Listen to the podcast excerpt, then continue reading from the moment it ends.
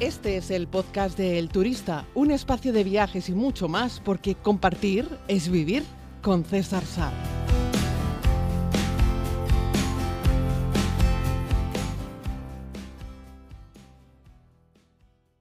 Saludos a todos y a todas, querida comunidad. Aquí estamos en una mañana más. Hoy será un podcast breve porque yo creo que este tema no va a dar para mucho, aunque sí es un tema delicioso. Vamos a escuchar la propuesta que nos hace David. César, yo quería proponerte un tema sobre el pan, sobre los panes del mundo. ¿Cuáles son los mejores? ¿Cuáles son tus favoritos? Y otra pregunta es, ¿cuándo montarás tu panadería para poder ir a comer pan del bueno? Un abrazo enorme para ti y para toda la comunidad.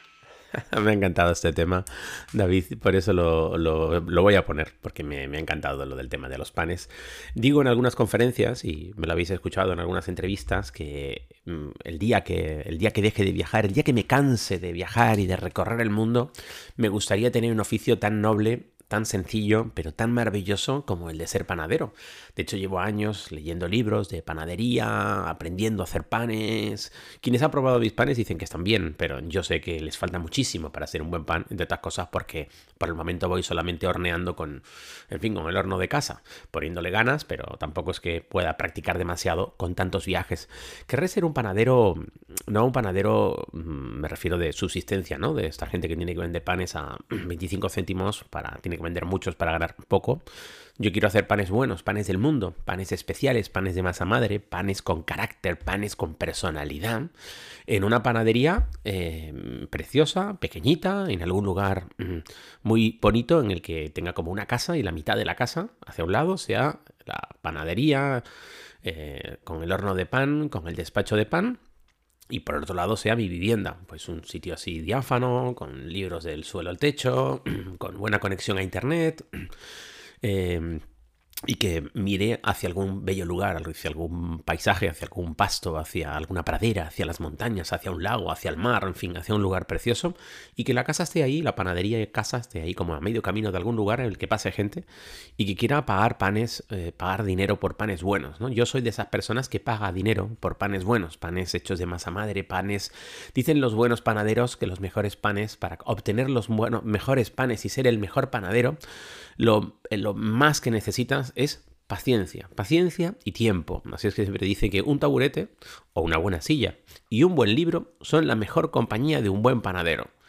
Y es que no hay nada como darle un buen fermentado, como utilizar una buena masa madre, como esperar bien un levado, o dos levados, o tres levados, los que hagan falta para poder conseguir unas buenas masas, trabajar las masas. Y un pan, puramente tal cual, solamente requiere harina, agua y una pizca de sal, nada más, porque con esa harina y esa agua vas a generar el fermento que será esa masa madre, que la irás conservando y luego la irás enriqueciendo eh, y las masas madres pueden durar centenares de años. Y luego pues le añades más harina, le añades más agua y una pizca de sal. Es lo único que necesitas para hacer un pan. Luego ya las cosas se pueden complicar tanto como, como, como sea inimaginable. Decir que, bueno, quiero daros algunos datos primeros sobre consumo de pan en el mundo, que a mí me han parecido interesantes para preparar un poquitito este podcast. Eh, ¿Cuántos kilos de pan se come en el mundo? ¿no? En España, por ejemplo, se come una media de 35 kilos de pan al año. Eh, bueno, la verdad es que es mucho, me parece mucho. 35 kilos de pan por persona al año es un montón de pan. Eh, donde más se consume es 104 kilos por persona en Turquía. En Bulgaria comen 95 kilos por persona y año y en Ucrania 89 eh, kilos por persona y año. Si nos vamos fuera de Europa, las cifras en América Latina son parecidas a las de España, 33 kilos en México, 37 kilos en Ecuador, sin embargo en Chile comen 96 kilos de pan al año por persona y en Argentina 76, es sorprendente. Si buscamos los países que menos pan consumen, tenemos a Japón y a China, que consumen los japoneses 22 kilos al año y los chinos que solamente consumen 6 kilos al año por persona eh, de pan, de lo que conocemos como, como pan. Aunque bueno, ahí meten también muchas masas, que es harina, agua, sal eh, y las diversas formas de prepararla, ¿vale? Que esto a lo mejor ahí podría llevar un poco a confusión, no todos los panes son una baguette, aunque la baguette también se hace con harina, agua y una pizca de sal, pero es que también se hace con harina, agua y una pizca de sal un montón de, yo que sé, una hogaza también de pan rústico, también se hace con lo mismo, cambia el tipo de harina, la fuerza de la harina, los levados, la forma de prepararlo, la forma de hacer la bola del pan, bueno, esto varía bastante. Eh, intentando responder a la pregunta que, nos hace David, que he comenzado por el final, hablando un poco de cuándo montaré esta panadería. Esta panadería la montaré cuando, cuando ya me canse de viajar y ya no tenga fuerzas o no tenga ganas o me apetezca estar en un sitio, pues ahí en ese sitio estaré con esa panadería, ¿no? Eh, Decirles que si tuviésemos que elegir unos cuantos panes en el mundo, que se hacen concursos en el mundo de panes. Eh, también se hacen un montón de encuestas en el mundo sobre cuáles son los mejores panes o los que más gustan a las personas de los diversos lugares del mundo. Eh, y siempre hay como algunos cuantos que están en la misma ranking y yo puedo entenderlo. ¿no? Miren, por ejemplo, empezando por Centro, Centro Europa, que para mí es uno de los lugares o el mejor lugar del mundo para comer pan, los alemanes, los austriacos, los suizos, luego ya nos extendemos, ¿no? Franceses, italianos, pero en el centro, en el corazón de Europa, es donde se come el mejor pan. El mejor pan, de cualquier tipo, no solo el de centeno del que les voy a hablar, sino de cualquier tipo de pan. Cualquier tipo de pan me refiero de, trigo, de, de, centeno, de sarraceno, de fin. Pero el mejor pan, para mí, los mejores hogazas de pan, son las que se comen en el centro de Alemania. Esos panes grandes que puedes cortarlos y si los conservas en un lugar seco y en un lugar oscuro, ¿eh? por eso las paneras son así como cerraditas y oscuras, eh, un pan de estos te puede durar perfectamente un par de semanas sin que le salga moho de ningún tipo. Y el pan el cuarto día está igual de bueno que el segundo día. De hecho, los panes que hay que comerlos nada más hornearlos, esos son los malos, ¿vale? Son panes que no aguantan el que luego los, los cortes. Ese pan que tú compras en el supermercado por la mañana y que por la tarde está chicloso, correoso, o al día siguiente o lo calientas o no te lo puedes comer, ese es un pan malo. Es un pan que está repleto de levadura y es un pan que se ha hecho rápido, sin fermentación, eh, con prisa, y es un pan, pues eso, de metralla. Lo venden súper barato y la gente va. Ese pan de gasolinera, por favor, es que dice tres panes un euro. Eso no, no, no, no hagas eso, no comas ese pan. Eso es malo, eso es malo, eso te hace mal para la salud, ¿vale? Eh, gástate, pues ese euro en un pan, ¿vale? Pero contra, cómete un pan bueno, que merezca la pena, que a veces no nos damos cuenta. Esos panes pequeñitos, esas flautillas que te venden en los sitios que son malas y económicas, que te venden muchos hornos de pan que es un pan eh, también repleto de, de, de, en fin, de, de químico eh, y que luego lo hornean allí en los sitios y lo venden como churros, ese pan en general, que es muy malo, es un pan que pesa muy poco, te están cobrando mucho por aire. ¿eh? Luego a veces te vas a un pan de masa madre y cuando lo tomas en la mano dices, caray, que este es un pan que pesa medio kilo de pan. Y claro, vale el triple pero es que en realidad estás comprando también el triple de masa, estás comprando más, solo que encima te lo están preparando mejor y no le están poniendo aditivos, conservantes, etcétera. Ahí te lo dejo. Bueno, en eso, esos panes, esas hogazas de pan las encontramos en, Alemania. Por eso te digo, cuando viajes a estos países, mm, olvídate de comprar un pan en el supermercado, que ahí también venden panes malos en los supermercados. ¿eh? Entonces, métete en cualquier tienda de pan, en cualquier panadería, en cualquier obrador de pan, que cuando tú mires desde donde está el despacho detrás de un cristal, tú lo que veas es harina. Ves esas mesas repletas de harina, ahí, ahí están haciendo pan. Eh, me acuerdo en Londres también hay un lugar, ay, no me acuerdo cómo se llama César, que es una escuela además de panadería. Y entonces a través del cristal tú puedes ver ahí a los alumnos preparando, aprendiendo a hacer pan. Es, es una auténtica gloria, es una auténtica maravilla.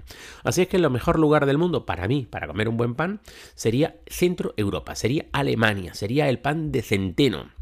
En este caso, eh, que bueno, pues tiene menos harina de trigo, o sea, tiene harina de trigo, pero se le mezcla con pan de, centeno. Es un pan que tiene menos gluten, no es sin gluten, pero tiene menos gluten.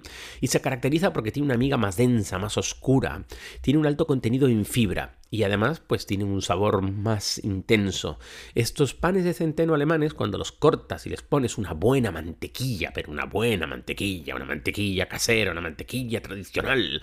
Oh, por favor, y si encima lo con una mermelada casera. Yo he tenido la suerte, los años que yo estaba más tiempo en casa, yo preparaba mantequilla casera, preparaba también mermelada casera y preparaba mi propio pan. Así es que por las mañanas cuando me preparaba una tostada de mantequilla con mermelada, con pan, era 100% por 100 casero. Es una satisfacción extraordinaria.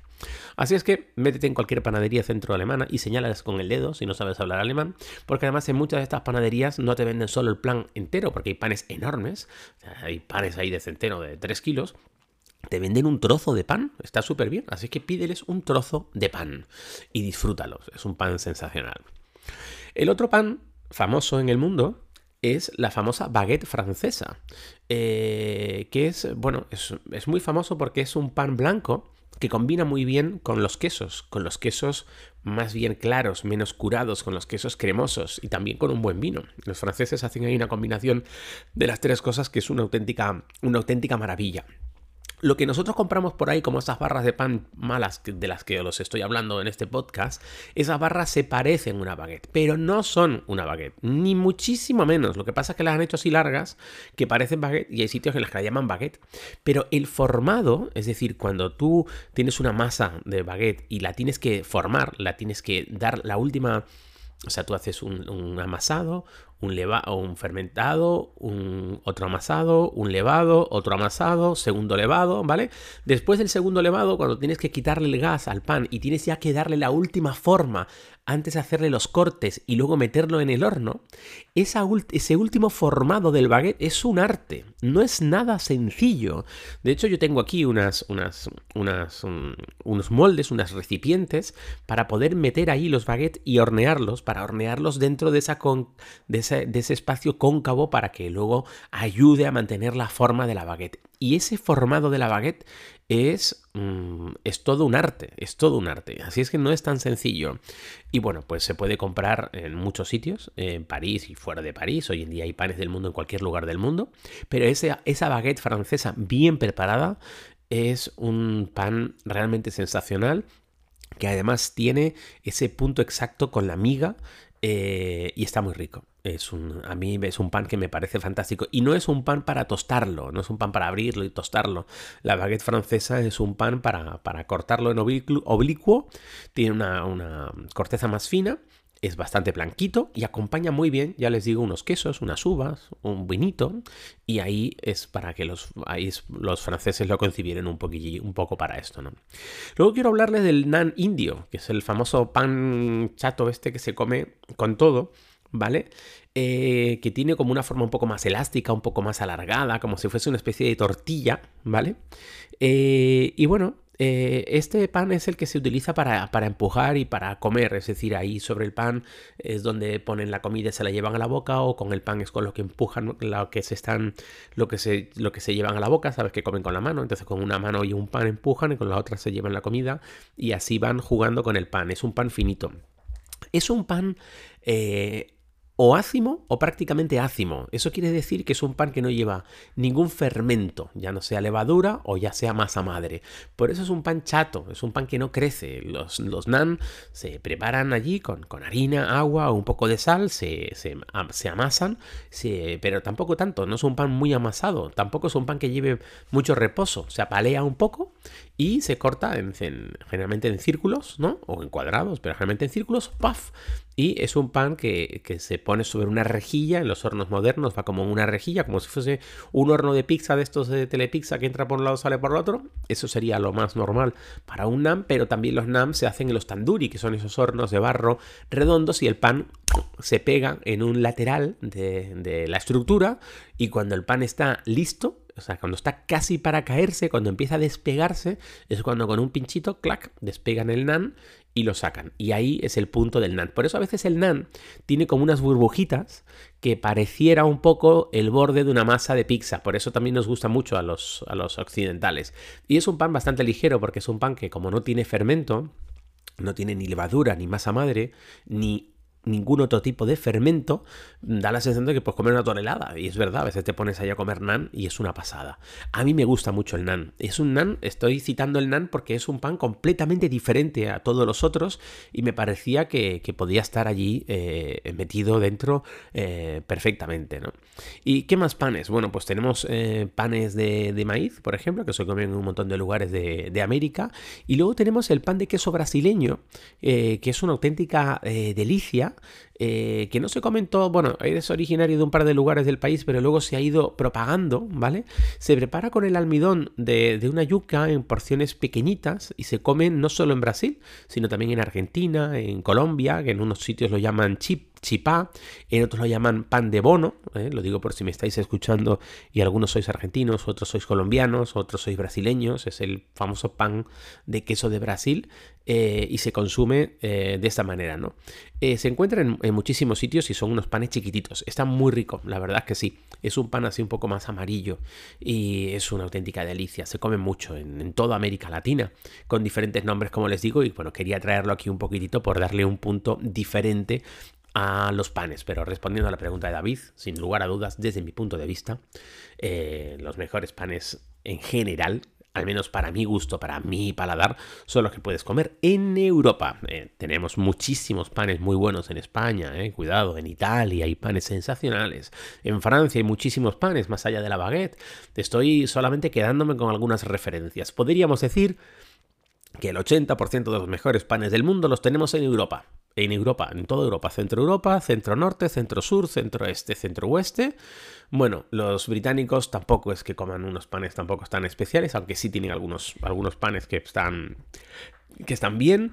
Y bueno, tenemos también panes eh, elaborados, por ejemplo, yo que sé, eh, con cerveza negra, ¿no?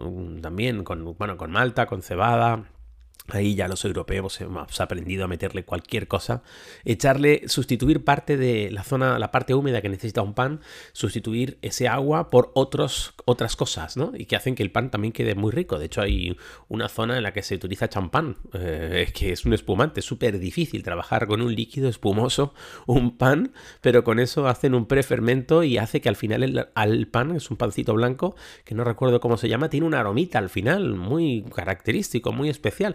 De hecho, cuando empiezas a hacer pan y te empiezas a comprar libros de pan, descubres que le puedes ir poniendo muchas cositas, naturales todas, pero que ayudan mucho a darle un como un pequeño perfume al pan, un pequeño aroma al final, ¿no? Yo cuando hago las hogazas de pan, las tradicionales, me encanta cuando las saco del horno y las tienes que dejar enfriar porque el, gluten del pan se va formando todavía durante un buen rato. Así es que tú no puedes coger una hogaza de pan y cortarla porque lo, matas. El pan, el pan, la amiga del interior se tiene que seguir formando a veces durante una hora después de sacarla del horno. Por eso es bueno sacar el pan del horno y dejarlo en un lugar que se pueda airear por arriba y por abajo. Cuando ese pan ya terminado todo el proceso, cuando el pan ya se ha enfriado y tomas esa hogaza con las manos y cierras el puño y golpeas con los nudillos la parte de abajo del pan, tiene un sonido que desde mi punto de vista es música. Y cuando al día siguiente tú tomas un cuchillo de pan, un cuchillo de panadero, de sierra, grande, que corte bien y colocas la hogaza de pan sobre su, sobre su tabla de madera y con total decisión le pegas un par de buenos cortes y separas el pan en dos mitades y observas cómo los alveoles han formado esos agujeritos en las migas y hueles ese pan. El aroma que desprende ese pan después de 24 horas cuando le das el primer corte de esa hogaza de pan y sientes como te llega ese aroma, que es como un aroma un poco como un pelín como a vino, porque es el fermento, un pelín como podría oler también un poquito a yogur, y tiene ese aroma tan característico, ahí sabes que estás delante de un gran pan. Ah, querida comunidad. Y eso que yo me he comido ahora un trocito de pan campeón del mundo con un poquitito de crema de cacahuete y un poquitito de mermelada. Oh, madre mía. Si les parece, volvemos mañana. Seguro que les ha abierto este podcast un poquito el apetito. Gracias por estar al otro lado. Y si aún no lo has hecho, puedes suscribirte a más contenido en los diferentes canales como YouTube, Instagram o Facebook buscando a César Sar. Gracias por escuchar este podcast El Turista, que es gratuito porque compartir es vivir.